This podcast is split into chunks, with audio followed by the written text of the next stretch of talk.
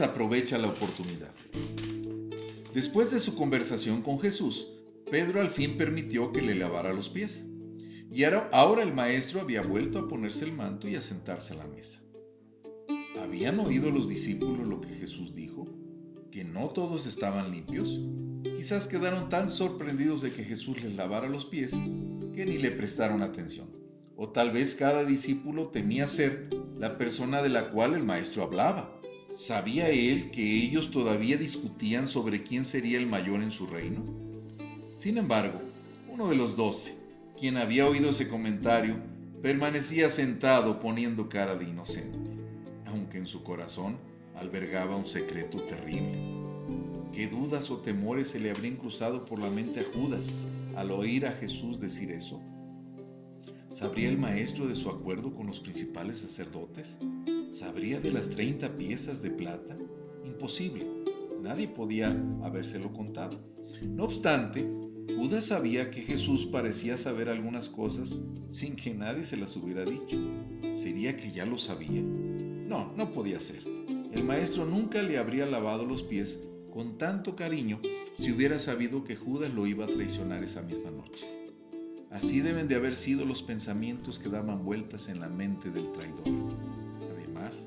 Judas sabía que tenía que salir del aposento alto cuanto antes. Ya sabía que Jesús y los discípulos irían al monte de los olivos después de la cena. Perfecto. Aquel era un lugar apartado y tranquilo, exactamente lo que los principales sacerdotes querían. Lo único que faltaba era que Judas se lo, les avisara pronto para que pudieran atrapar a Jesús allí. De repente, el corazón de Judas latió fuertemente al oír que Jesús dijo, en verdad les digo que uno de ustedes me va a traicionar. ¿Cómo podía saberlo? ¿Quién se lo dijo? Pues claro que él lo sabría por ser hijo de Dios. Él lo sabía todo. ¿Cómo podía habérsele olvidado a Judas? ¿Se lo diría Jesús a los demás discípulos ahora? No, Jesús no dijo ningún nombre y Judas ha de haber dado un suspiro de alivio. Pero lo que dijo Jesús angustió en gran manera a los otros discípulos. No podían creer que uno de los amigos más cercanos de Jesús lo traicionaría, aunque esto era exactamente lo que había dicho. Debía ser cierto. Nadie miraba a su prójimo. Nadie intentaba adivinar quién de ellos cometería un acto tan malo, tan cruel. Cada uno estaba espantado de pensar que quizás él sería tentado a cometer lo que Jesús había dicho. Uno por uno comenzaron a preguntarle, Señor, ¿soy yo? En ese momento, tal vez se le ocurrió a Judas que esta sería una buena oportunidad de abandonar su horrible, horrible plan.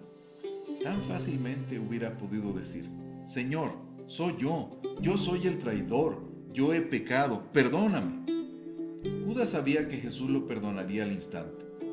Si acaso pasaron tales pensamientos por su mente, Judas no aprovechó la oportunidad para arrepentirse.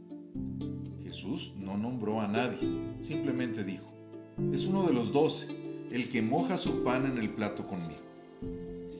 Eso tampoco reveló exactamente quién era.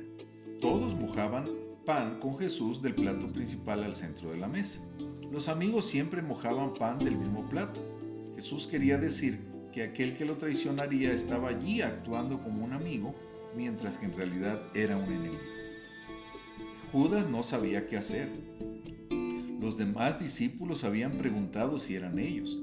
Si él no hacía la misma pregunta, ellos se preguntarían por qué. Así que él también le preguntó, Señor, ¿soy yo? Tú lo has dicho, contestó Jesús. Pero parece que los discípulos no oyeron esta parte de la conversación entre Judas y Jesús, porque Pedro le hizo un ademán a Juan para que le preguntara a Jesús realmente quién era. Entonces Juan, estaba sentado a un lado de Jesús, le dijo, Señor, ¿quién es? Y nuevamente Jesús no mencionó a Judas por nombre, sino que dijo, es aquel, a, es aquel a quien yo daré el pan mojado. Este era un trozo especial de pan que el dueño de la casa mojaba en el plato y se lo daba al invitado de honor. Era un gesto de amistad y favor especial. Y Jesús se lo dio a Judas.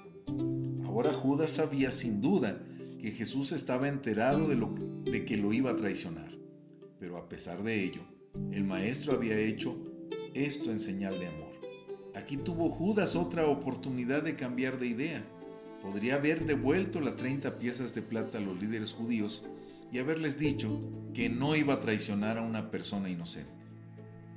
Pero quizás Judas ni miró al bondadoso rostro de Jesús al tomar el pan mojado. Entonces Jesús le dijo, lo que vas a hacer, hazlo pronto. Aquí estaba la oportunidad que Judas esperaba. Ahora podría marcharse, ahora podría cumplir con su promesa y las 30 piezas de plata serían suyas. Y ya era de noche. La noche había tendido su manto sobre Jerusalén, pero había entrado una oscuridad aún más negra en el corazón